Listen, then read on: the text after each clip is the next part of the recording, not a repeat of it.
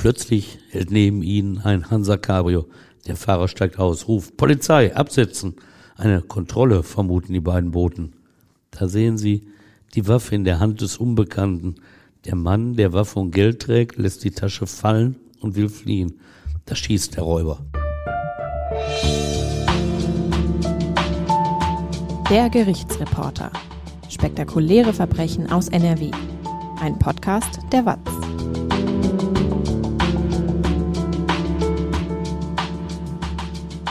Hallo und willkommen zum Podcast. Ich bin Brinja Bormann und bei mir ist Stefan Wette.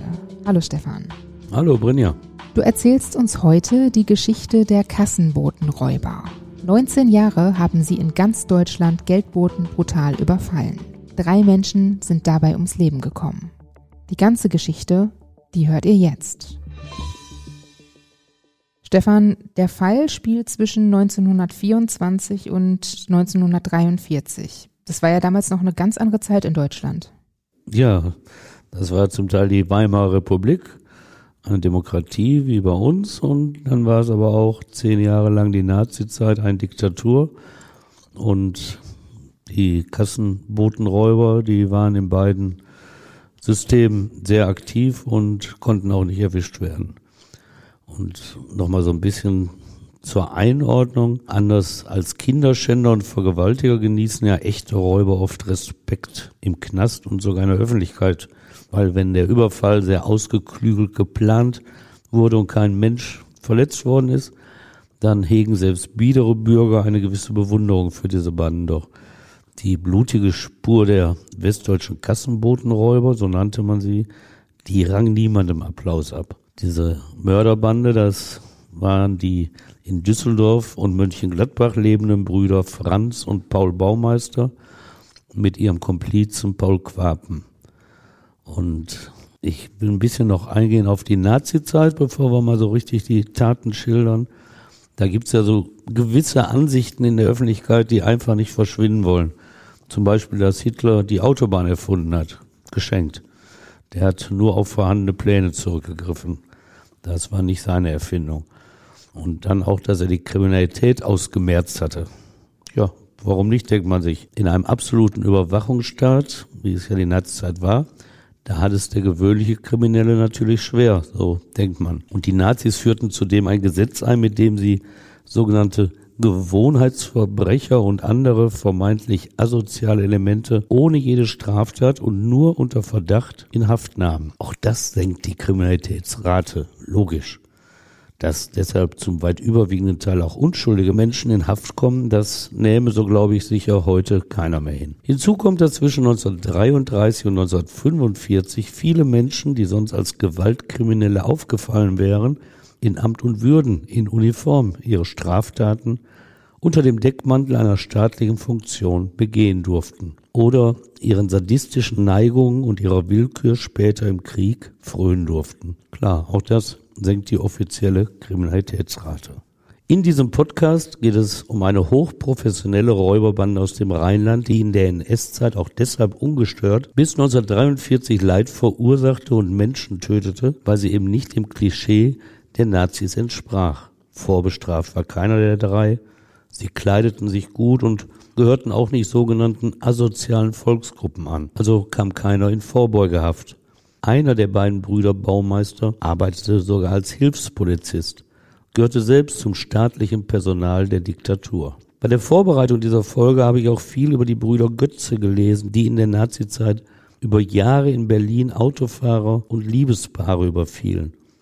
Viele Menschen fürchteten sich vor der Bande, verloren das Vertrauen in die Polizei. Josef Goebbels, Hitlers Propagandaminister, untersagte deshalb den Medien, weiter über deren Überfälle zu berichten. Für das Sicherheitsgefühl der Bevölkerung war es natürlich gut, wenn man nicht Jude oder Angehöriger einer anderen verfolgten Gruppe war. Dann hatte man natürlich weiter Angst vor Kriminellen, vor staatlichen Kriminellen. Wenn es um Verbrechen geht, fällt oft der Satz, das hätte ich ihm oder ihr gar nicht zugetraut. Wie sehr wir uns aber in Menschen täuschen können und welche Abgründe sich manchmal auftun, das erfahrt ihr auch im True Crime Podcast von Bayern 3. In der neuen Staffel Verhängnisvolle Affären dreht sich alles um Online-Dates. Bayern 3. Online-Dating. Manchmal verbergen sich hinter verführerischen Profilen Menschen mit bösen Absichten. Jetzt, wo ich diese Geschichte höre, denke ich mir, das hat sich irgendjemand ausgedacht. Bitte, Alex, sag mir, dass diese nicht so stattgefunden hat. Ja, es war genau so, wie wir es jetzt gehört haben. Bayern 3 True Crime. Verhängnisvolle Affären. Unser erfolgreicher Podcast geht in die dritte Staffel. Diese Geschichten sind kaum zu glauben, aber sie sind tatsächlich so passiert. Wenn aus einer romantischen Begegnung der absolute Albtraum wird. True Crime. Verhängnisvolle Affären. Wie ein romantisches Date plötzlich zum Tankstellenraub wurde und was es mit einem Sexskandal im Swingerclub auf sich hat, das erzählen euch die Moderatorin Jacqueline Bell und der Fachanwalt für Strafrecht Dr. Alexander Stevens im Podcast. Ihr findet ihn auf bayern3.de slash crime. Hört gern mal rein. Im Gegensatz zu früher, da berichten die Medien aber heute relativ viel über Straftaten. Ja, viel mehr. Das Thema ist wichtig und wird gelesen, gehört und gesehen. Und unser Podcast reiht sich da ja auch ein. Aber man muss sich immer im Klaren sein, diese intensivere Berichterstattung in unserer Zeit, die steigert in unserem eigentlich sehr sicheren Staat das Unsicherheitsgefühl in der Bevölkerung. Dabei fällt mir ein, und das soll der Abschluss dieser Einleitung sein, da fällt mir noch eine Geschichte aus meiner Zeit als Jungredakteur der Watz in Dorsten am Rande des Ruhrgebietes ein, ohne dass ich diese Geschichte natürlich mit der Nazi-Zeit gleichsetzen will. Was ist damals passiert? Ja, ich war damals, es war von 1983 bis 1987, auch zuständig für Berichte aus der Gemeinde Schermbeck im Kreis Wesel. Sie grenzt an Dorsten und rühmt sich, dass bei ihr eigentlich alles in Ordnung sei. Mit dem Problem des Ruhrgebietes habe man nichts zu tun. Hier könne man in Sicherheit leben, signalisierte sie den Revierbürgern und bot ihnen preiswertes Bauland an. Mitte der 80er Jahre hatte die Kreispolizei Wesel einen Polizeiposten im Schermbecker Rathaus eingerichtet. Das war für den jungen Beamten und für mich, den jungen Watz-Redakteur, eine Win-Win-Situation. Wir profitierten beide. Er erzählte mir, was so alles an Straftaten in Schermbeck anfiel und wertete so sein Image bei den Vorgesetzten auf. Und ich, ich hatte etwas zu schreiben. Einbrüche, Schlägereien, Betrug, Diebstahl, Beleidigung. Auf einmal gab es jeden Tag etwas aus der kleinen Gemeinde zu berichten. Sonst war sie immer durch eine gewisse Nachrichtenarmut aufgefallen. Nach etwa drei Monaten kam nichts mehr. Was ist denn los? habe ich den engagierten Polizisten gefragt. Er druckste herum. Dann sagte er es. Der Bürgermeister habe ihn aufgesucht und gesagt, er solle der ja nichts mehr von den ganzen Straftaten erzählen. Da entstehe ja für die Gemeinde ein völlig falsches Bild in der Öffentlichkeit. Aber die Straftaten sind ja nun mal passiert. Hast du dann nicht mehr darüber berichtet? Ja, wir haben uns dann so auf einen kleinen Trick geeinigt, dass er mir fortan einen Tipp gibt und ich dann die Fälle bei der Stelle darüber, bei der Kreispolizei in Wesel, recherchiere. Und so kamen die Straftaten aus der Gemeinde, wo alles in Ordnung ist, dennoch ins Blatt. Aber seitdem weiß ich, dass das Sicherheitsgefühl der Bevölkerung offenbar viel mit der Berichterstattung über Kriminalität zu tun hat und gar nicht so viel mit der tatsächlichen Zahl der Straftaten. Was war also im Nazireich so wichtig, dass auch bei ihm das Regime in Form der Gestapo, das war die geheime Staatspolizei, ein Verbot der Berichterstattung verfügte. In einer 30 Folgen starken Serie des Nachrichtenmagazins Spiegel berichtet ab 1949 ein führender Mitarbeiter der deutschen Kripo in der Nazizeit, Bernd Wehner heißt er, über dieses Verbot bei den Kassenbotenräubern, um die es hier geht. Wehner hatte 1935 als Kriminalkommissar seinen Dienst bei der Polizei in Essen begonnen und nach dem Krieg ab 1954 die Kripo in Düsseldorf geleitet. Der frühere SS-Sturmbannführer hatte zeitweise eng mit Arthur Nebe, dem Chef der deutschen Kriminalpolizei, zusammengearbeitet und gilt als Hobbyhistoriker der deutschen Kripo. Seine Rolle in der Diktatur ist umstritten. Ungeachtet dessen nutzte er nach dem Krieg seinen großen Erfahrungsschatz als eine Art Polizeireporter des Spiegel, also bis bevor er wieder staatlicher Polizist wurde. Und so berichtete er damals auch über diese Bande und von der Begründung, mit der die Mächtigen der Nazis Berichte über die Raubzüge der Kassenbotenräuber untersagten. Zitat, im Dritten Reich gibt es keine Räuberbanden mehr. Diesen Vorzug überlassen wir den USA. Für uns gilt dieses Verbot zum Glück nicht und so kommen wir also zu den Brüdern Baumeister, die mit ihren Überfällen offenbar den Staat gefährdeten und über die deshalb nicht berichtet werden sollte. Was weiß man denn über die Brüder? Wie sind sie aufgewachsen? Ja, sie kamen beide in Mönchengladbach zur Welt. Da war einmal Paul Baumeister, geboren am 13. Oktober 1894 und sein sechs Jahre jüngerer Bruder Franz Baumeister, geboren am 20. Juni 1900. Zwei Männer nach außen bürgerlich, die aus Geldgier brutal über Leichen gingen. Zwei Männer, die Raubüberfälle zu ihrem Lebensplan gemacht hatten. Es gab noch ein drittes Bandenmitglied, Paul Quaken, das Trio kannte sich aus dem Ersten Weltkrieg, hatte bis 1918 zusammen an der Front gekämpft. Informationen über den Lebenslauf der Kassenbotenräuber zu erhalten ist schwierig. Denn gegen sie gab es keine Gerichtsverhandlung, bei der die persönlichen Umstände besprochen wurden.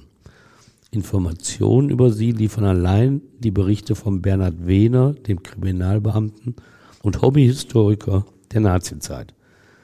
Ein wichtiges Detail hat er uns überliefert aus ihrem Lebenslauf. Es stand in einem Fahndungsaufruf vom 26. August 1943. Zitat, Sie waren ständig Besucher von Rennplätzen und Spielsälen. Man fühlt sich bei diesem Spruch an den früheren britischen Premier Winston Churchill und seine Lebensweisheit erinnert, nicht alle auf der Rennbahn sind Ganoven, aber alle Ganoven sind auf der Rennbahn. Die Brüder Baumeister, sie gelten als Pioniere der deutschen Kriminalgeschichte, weil sie die ersten Verbrecher waren, die bei ihren Straftaten Autos als Tatwerkzeug eingesetzt hatten. Gab es das vorher noch nicht?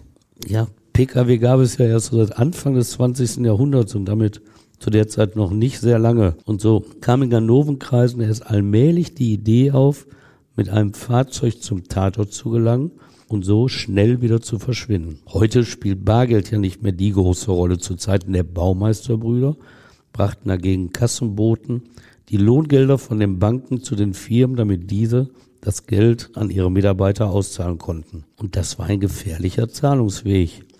Viel Geld lockte kaum gesichert auf der Straße. Wir kennen ja dank unzähliger US-Western noch die Überfälle auf Postkutschen oder Eisenbahnzüge. Gefährdet waren die Geldboten, die oft Opfer von Überfällen wurden, aber gefährdet waren auch die Mitarbeiter der Firmen und ihre Familien, die auf ihren Arbeitslohn warteten. Ab 1924 hatten die Brüder Baumeister sich dieses System zu Nutzen gemacht. Dazu mussten sie erst einmal ausbaldowern. Was heißt das denn? Das ist ein altes Wort aus der Gaunersprache. Dazu mussten sie also erst einmal ausspähen, wann und wie der Kassenbote das Geld transportierte. Wussten sie das, fuhren sie mit dem Wagen zum Boten, bedrohten ihn mit der Pistole und verließen dank des Autos sehr schnell und unerkannt den Tatort. Ein guter, also erfolgreicher Räuber macht sich vor der Tat Gedanken. Er überlegt, wie er dem Fahndungsdruck der Polizei entkommen kann. Die Brüder Baumeister waren nicht dumm. Sie kamen schnell darauf, wie sie die Polizei hinters Licht führen konnten. Sie raubten landesweit, beschränkten sich nicht auf eine Region. Um das zu verdeutlichen, wenn ich als Düsseldorfer immer wieder Geldboten in Düsseldorf überfalle und mir von dem Geld ein gutes Leben leiste und jedem in Düsseldorf zeige, was für ein dickes Auto ich fahre, ja, dann kommt irgendwann auch die Düsseldorfer Kripo darauf, mich festzunehmen. Also überlegten die Brüder, müssen wir mobil sein und fuhren mit ihren oft gestohlenen Autos nach Süddeutschland nach Mitteldeutschland und in den Norden. Und wenn sie nicht so weit fahren wollten, dann mieden sie vor allem später ihr rheinisches Kerngebiet und überfielen Kassenboten im Ruhrgebiet, im Aachener Raum oder im Münsterland. War diese Taktik erfolgreich? Ja, jahrelang erkannte die Polizei nicht einmal die Serienstruktur der Überfälle auf die Kassenbotenräuber. Äh, jede Tat ermittelte immer nur die Kripo in ihrem lokalen Bereich als ein Einzelfall. Warum hat die Polizei denn keinen möglichen Zusammenhang gesehen? Es gab nicht mal einen Informationsaustausch und auch waren nicht alle Taten gleich. 1936 kam da in den Ermittlungsarbeiten so ein kleiner Quantensprung. Damals übernahm der Düsseldorfer Polizist Willi Schürmann die Ermittlung in seinem Düsseldorfer Bereich. Dazu gehörten dann Mönchengladbach, Wuppertal, Remscheid, Uerdingen und Krefeld. Diese Überfälle hatten eine Gesamtbeute von 15.000 Reichsmark und zwei Verletzte waren zu beklagen. Und dieser Schürmann war es, der einen Zusammenhang mit anderen Überfällen im Deutschen Reich erstmals erkannt hatte. Und ein Jahr später, 1937, durfte er dann erstmals eine Liste mit 24 ihm bekannten gleichgelagerten Fällen aufstellen. Das war so das Ergebnis seiner damaligen Fleißarbeit. Und diese Liste hieß zentrale Bearbeitung von Raubüberfällen auf Kassenbooten durch die Kriminalpolizei Leitstelle Düsseldorf. Sehr hilfreich gestalten sich seine guten Kontakte zu Arthur Nebe, dem Chef des damals neu gegründeten Reichskriminalpolizeiamtes in Berlin. Und zeitgleich baute auch die Staatsanwaltschaft eine Zentralstelle für die Bearbeitung aller Überfälle aus der Serie der Kassenbotenräuber auf. Organisatorisch hatten Polizei und Justiz 1937 also alles getan, um die Bande zu fassen. Allerdings verbreiteten die Brüder Baumeister zusammen mit Paul Quaken zu diesem Zeitpunkt schon 13 Jahre lang Angst und Schrecken in ganz Deutschland. Sechs weitere Jahre sollten noch vor ihnen liegen, bevor sie endlich gefasst wurden. Wann begann denn die Raubserie? 1924, das war der Startpunkt für die Überfälle auf die Kassenboten. Heute würde man von Geldboten sprechen. Und fast ungestört konnte die Bande jahrelang wegen der unzureichenden Ermittlungen weiterarbeiten. Fünf Taten bis 1928 hat die Kripo übrigens nie selbst als Bandendelikt ermittelt und von ihnen erst 1943 nach der Festnahme des dritten Bandenmitglieds erfahren. Seit Ende der 30er Jahre ging die Kripo davon aus, dass die Bande erst 1929 mit der Serie begonnen hatte. Also fünf Jahre zu später Erkenntnis. Das war eben, wie gesagt, ein Fehler der Ermittlung. Aber selbst die Liste dieser Serie, der bekannten, Fälle, die erst durch die Abfrage aller deutschen Polizeidienststellen nach ähnlichen Überfällen zustande gekommen war, blieb anfangs voller Lücken. Denn so festgefahren waren die Räuber nicht, dass ein Raub dem anderen glich.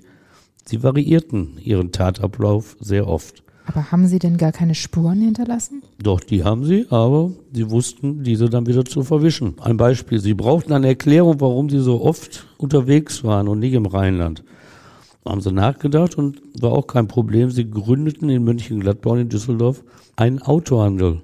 Internet gab es ja nicht und so ließ sich leicht erklären, dass sie auf der Suche nach attraktiven Autos für längere Zeit nicht in der Heimat waren. Gehen wir mal zum ersten Überfall. Wie lief der damals ab? Ja, der erste dieser Überfälle, schon da machte die Bande rücksichtslos von der Schusswaffe Gebrauch. Also der erste der der Polizei bekannten Überfälle. Das war der 28. August 1929 in Hannover. Alles schien damals glatt zu laufen, doch einer der Geldboten wehrte sich. Unvermittelt schoss einer aus der Bande auf ihn. Der Mann überlebte, trotz seiner Verletzung. Die Beute betrug 60.000 Reichsmark. Wer diesen Gewinn der Beute vergleichen will, mit der heutigen Zeit, der kann sich im Internet schlau machen. Ich habe bei Wikipedia gefunden, dass die Kaufkraft einer Reichsmark im Tatzeitraum der Bande zwischen drei und vier Euro schwankte. So oder so, 60.000 Reichsmark waren jedenfalls Geld genug, um eine gewisse Zeit gut zu leben. Vielleicht setzten die Räuber aber auch Geld auf der Rennbahn und vermehrten ihren Gewinn sogar noch. Aber irgendwann wird sich das Glück auch verweigert haben, den Zockern, und sie mussten wieder rauben. Wann war der nächste Raub? Das war dann der 30. Dezember 1930. Da fuhr die Bande nach Mainz, spähte dort Geldbotenhaus und raubte 90.000 Reichsmark. Verletzt wurde zum Glück niemand. Das sollte sich zwei Jahre später ändern, auf, auf schreckliche Art ändern. Erfurt hatten die Brüder Baumeister und Paul Quaken sich diesmal als lohnendes Objekt ausgesucht. Wieder fuhren sie mit dem Auto los und bezogen in Erfurt ein Hotel. In aller Ruhe und sorgfältig spähten sie aus, wo Geld transportiert wurde und welchen Weg der Bote nahm.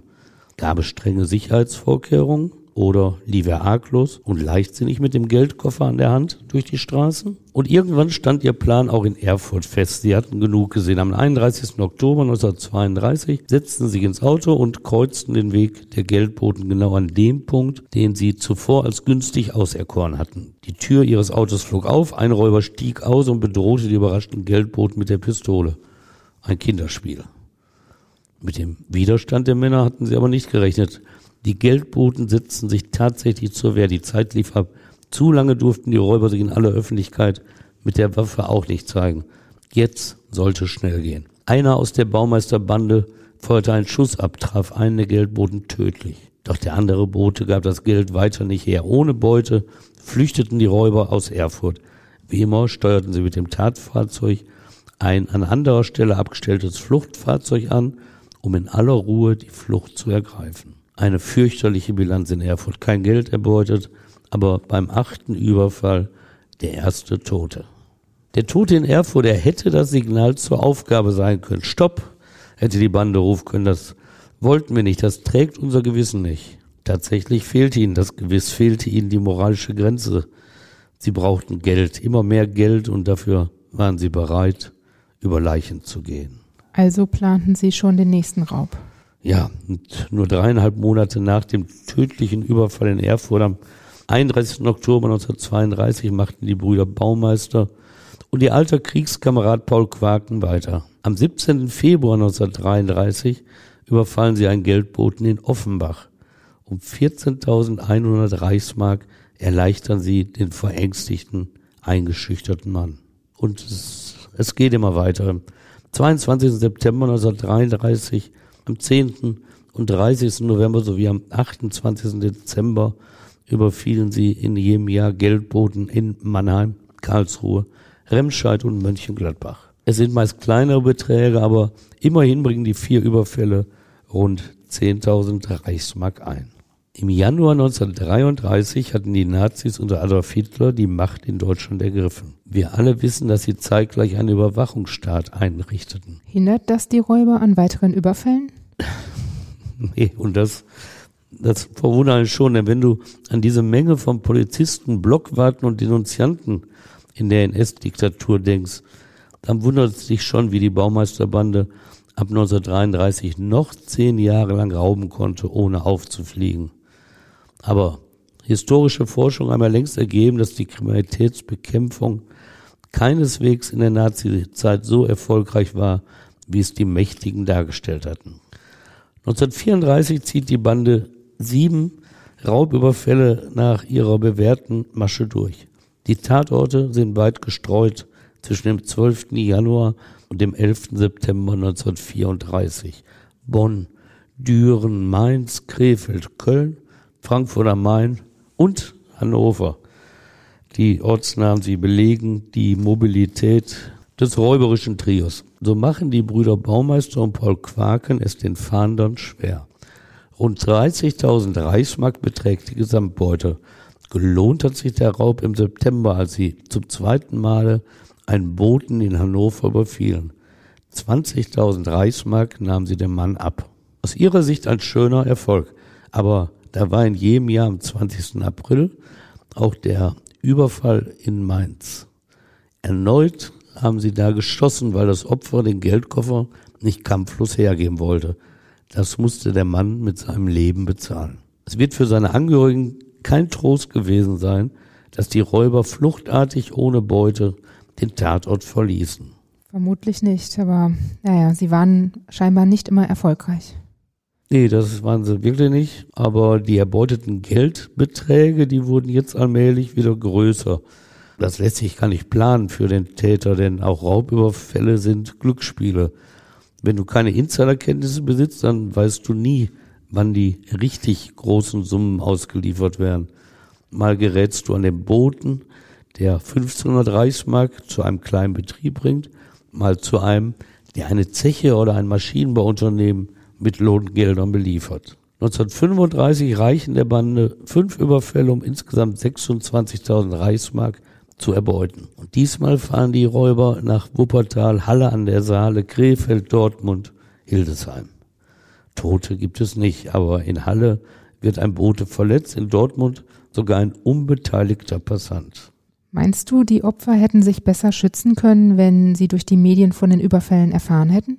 Ja, da bin ich festen Meinung und auch die Ausbildung und Fortbildung der Boten hätte weit besser sein können. Vergegenwärtigen wir uns das aber, wie das damals dargestellt wurde, einen öffentlichen Aufschrei, den es heute sicher geben würde, den gab es damals nicht. Einerseits wollte ja die NS-Propaganda nichts von Räuberbanden hören, andererseits wollte auch die Polizei selbst nichts wissen von Zusammenhängen. Einen gewissen Schwerpunkt von Überfällen gab es mit Krefeld, Bonn, Mönchengladbach und Köln zwar im rheinischen Raum, aber das war es dann schon. Das änderte sich als, wie schon eingangs erzählt, 1936 in Düsseldorf der Kriminalkommissar Willi Schürmann das Raubdezernat übernahm. Er galt als beharrlicher, etwas störriger Ermittler. So hat er sich unter den Nazis geweigert, die katholische Kirche zu verlassen, was ihm die Beförderung zum Kriminalrat verbaut haben soll. Sah Schürmann denn direkt einen Zusammenhang bei den Fällen? Also zunächst nicht in aller Klarheit. Aber er hatte erst einmal den Ehrgeiz, die ungeklärten Fälle in seinem Düsseldorfer Bezirk zu lösen. Und er verfolgte aufmerksam, was außerhalb seiner Grenzen geschah. 1936 der erste Überfall des Jahres in Mannheim. 9500 Reichsmark Beute. Den hat Schürmann bestimmt nicht einer Serie zugeordnet, vielleicht auch gar nicht mitbekommen. Dann aber der 28. Februar in Felbert nicht weit entfernt von Düsseldorf. Da erbeuteten die Räuber rund 50.000 Reichsmark.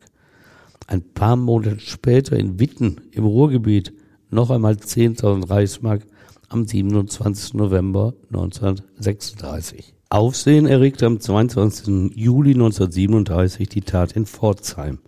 Für die 15.000 Reichsmark Beute schoss die Bande den Geldboten nieder. Er überlebte zum Glück. Kriminalkommissar Willi Schürmann hatte schon vorher ein Schreiben an alle Polizeidienststellen des Deutschen Reiches aufgesetzt, bat um die Mitteilung gleichartiger Überfälle auf Kassenboten. Die Antworten ließen den Aktenberg in Düsseldorf wachsen. Wie viele Fälle kamen da zusammen? Ja, in einer Fleißarbeit beschrieb Schürmann diese von ihm durch die Abfrage ermittelte Serie von damals 24 Überfällen.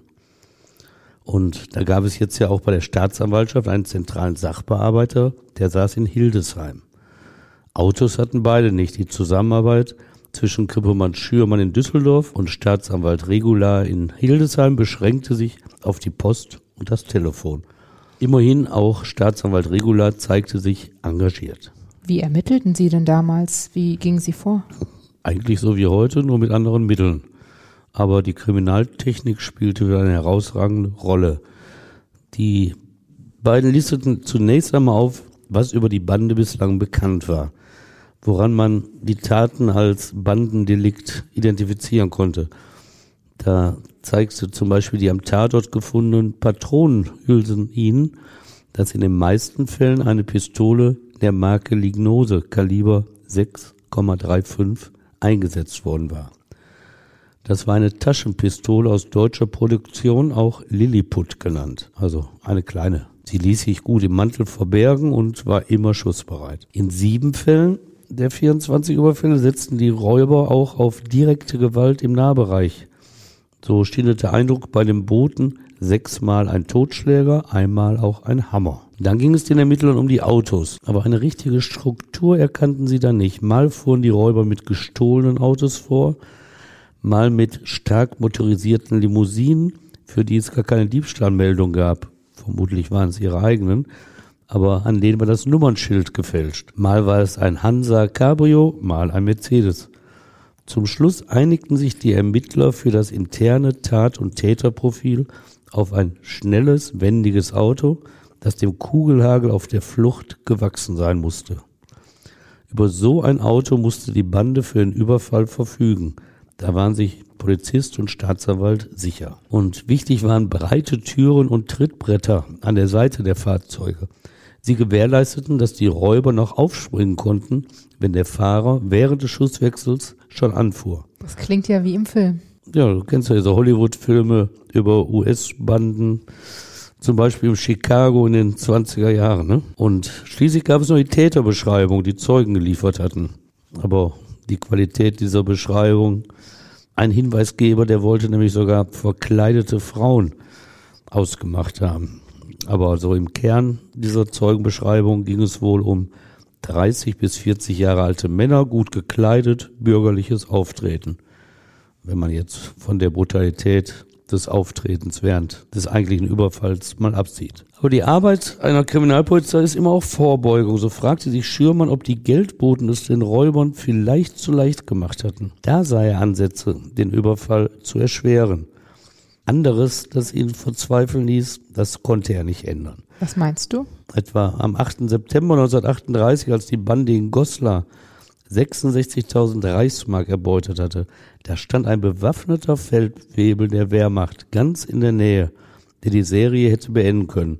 Doch seine Pistole zog er nicht aus dem Holster. Ich dachte, da würde eine Filmszene gedreht, erklärte der Polizei seine Passivität. Also diese Dummheit oder Unaufmerksamkeit, die ließ sich nicht ändern und deshalb dachte sich Schürmann dann also doch die Geldboten, die einfach vorsichtiger werden mussten.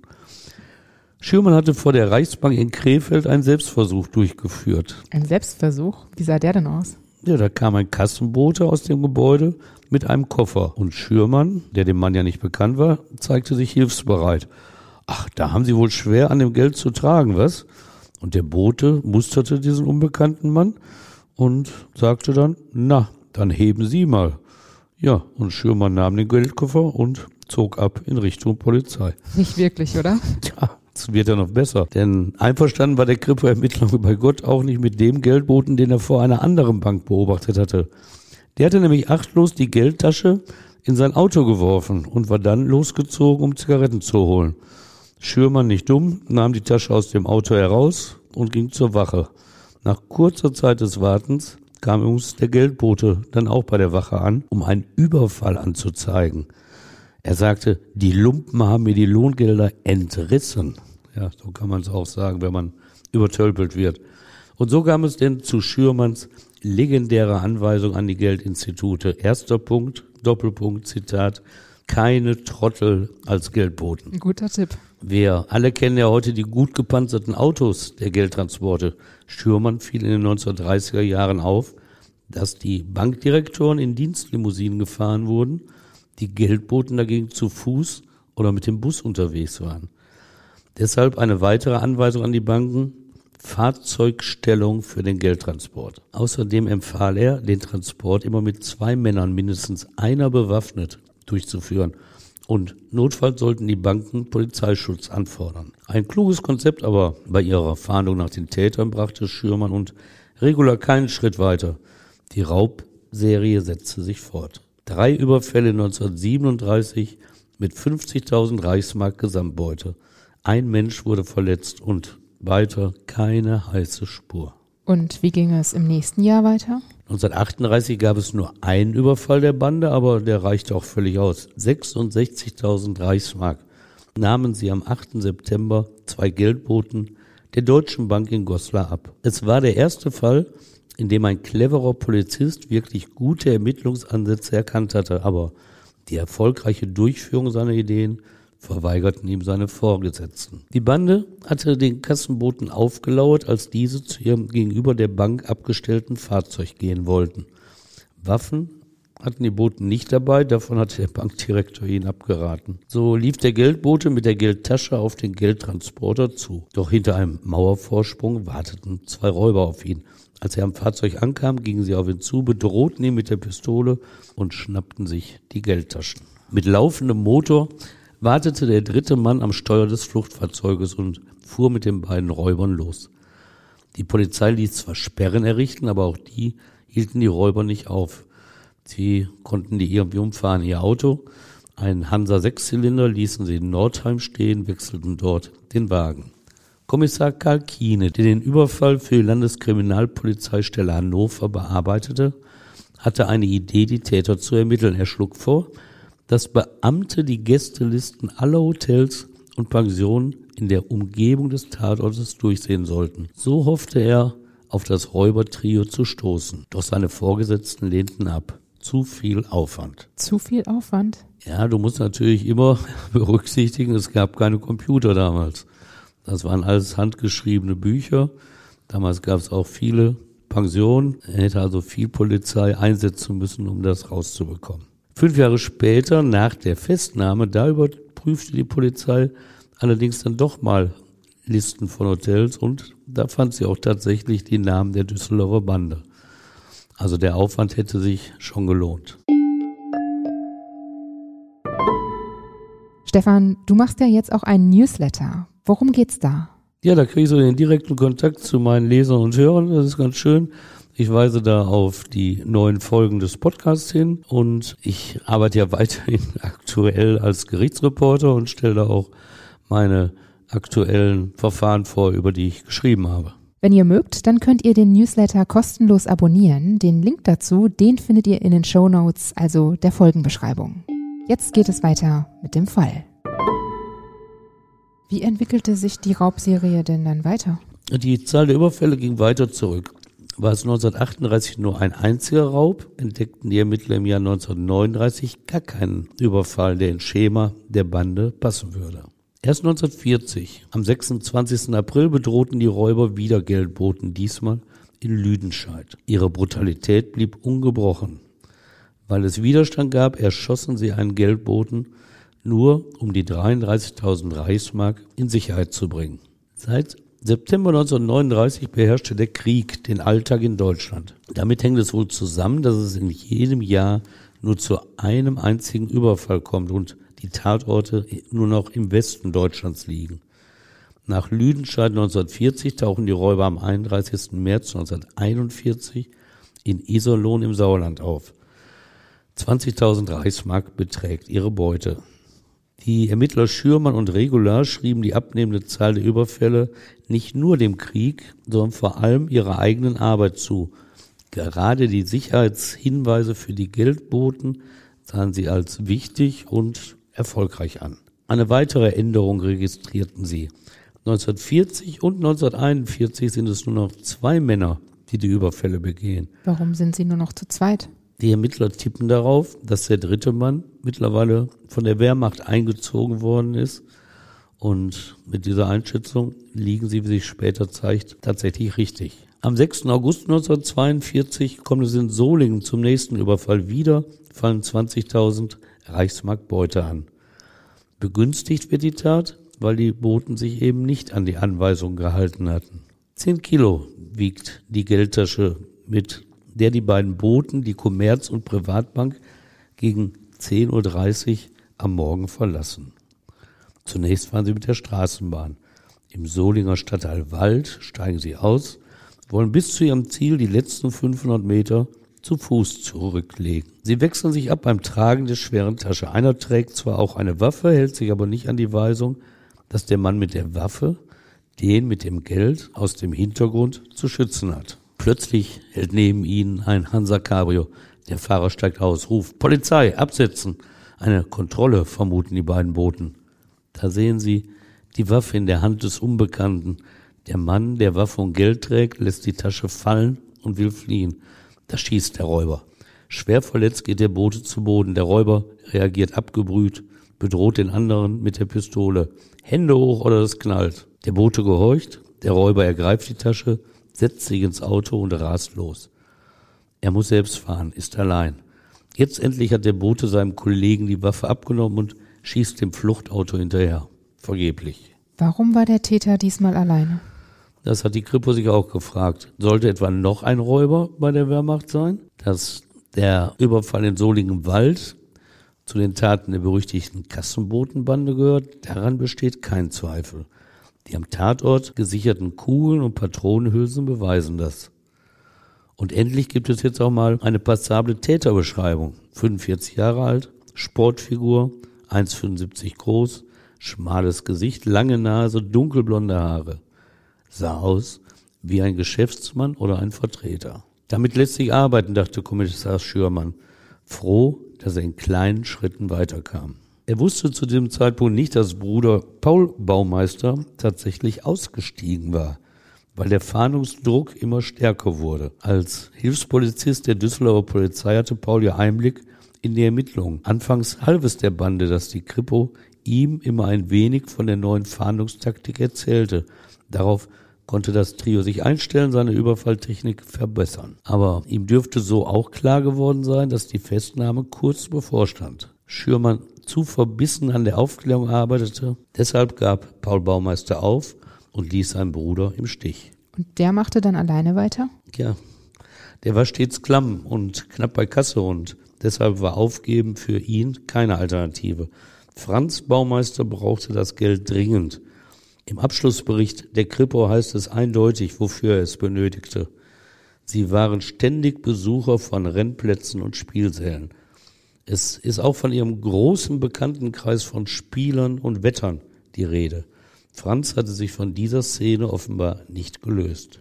Wie lange reicht ihm denn seine Beute? Ja, nicht so lange. Die 20.000 Reichsmark, die Franz Baumeister am 6. August 1942 in Soling allein geraubt hatte, sind nicht einmal ein Jahr später restlos aufgebraucht.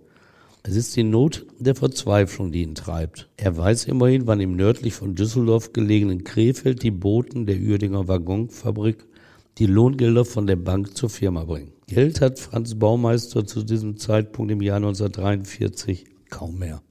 Ein Wagen erst recht nicht. So fährt er, der Räuber, mit der Straßenbahn nach Krefeld. Gleichzeitig setzen die Boten sich in Bewegung. Ein Fahrer steuert ihren Wagen irgendwo auf dem Weg zur Firma, lassen ihn anhalten, weil sie keine Zigaretten mehr haben. Sie steigen aus, gehen in der Nähe in einen Laden. Der Fahrer bleibt sitzen, wartet und passt auf die Lohngelder auf. Woher Franz Baumeister wusste, dass der Wagen gerade an dieser Stelle stoppt, ist nicht bekannt geworden, denn mit der Straßenbahn oder zu Fuß hätte er das Fahrzeug ja nicht verfolgen können. Hat er vielleicht mit den Booten zusammengearbeitet? Das ist auch meine Vermutung, dass er mit irgendeinem der drei Männer aus dem Auto sich abgesprochen hatte und von einem von denen den Tipp bekommen hat. Jedenfalls nutzt Franz Baumeister seine Chance. Er stellt sich vor das Auto, bedroht den Fahrer mit der Waffe. Aussteigen, bestimmt er. Der Fahrer verlässt das Auto. Franz Baumeister setzt sich selbst hinter Steuer und lässt den Motor an. In diesem Moment kommen die beiden Boten aus dem Geschäft heraus, erkennen sofort die Situation. Das Glück, das die Kassenbotenräuber 19 Jahre begleitet hatte, es lässt Franz Baumeister jetzt im Stich. Denn die Boten ziehen ihre Waffe und feuern auf den Räuber, der da hinter dem Steuer ihres Autos sitzt. Franz feuert zurück, trifft die Boten. Fast scheint es, als entkomme er der brenzligen Situation, aber sie können trotz ihrer Verletzung immer noch schießen. Eines ihrer Projektile trifft mitten in seinen Kopf. Franz Baumeister aus Mönchengladbach, 43 Jahre alt, sackt zusammen, ist tot. Die Polizei muss erst die Projektile in Krefeld untersuchen, bevor sie sicher ist, der Tote war ein Mitglied der Kassenbotenräuber. Fliegt jetzt auch sein Bruder auf?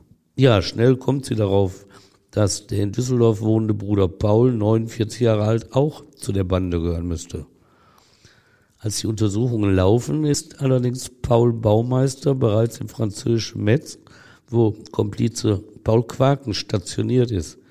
Er erzählt dem Freund vom Tod des Bruders und holt aus dessen Spind eine der früheren Tatwaffen ab. Dann fährt er zurück nach Düsseldorf in seine Wohnung. Paul Quark nimmt Sonderurlaub, fährt auch zurück in die Heimat, um da einiges regeln zu können. Er weiß nicht, dass die Kripo mittlerweile die Idee des Kommissars aus Hannover aufgegriffen hat.